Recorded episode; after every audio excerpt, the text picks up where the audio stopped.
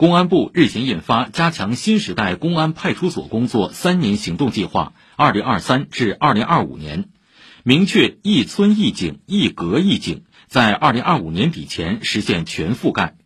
全面落实派出所和社区民警警力配置两个百分之四十以上要求，即派出所民警占县级公安机关全部警力的百分之四十，社区民警占派出所警力的百分之四十。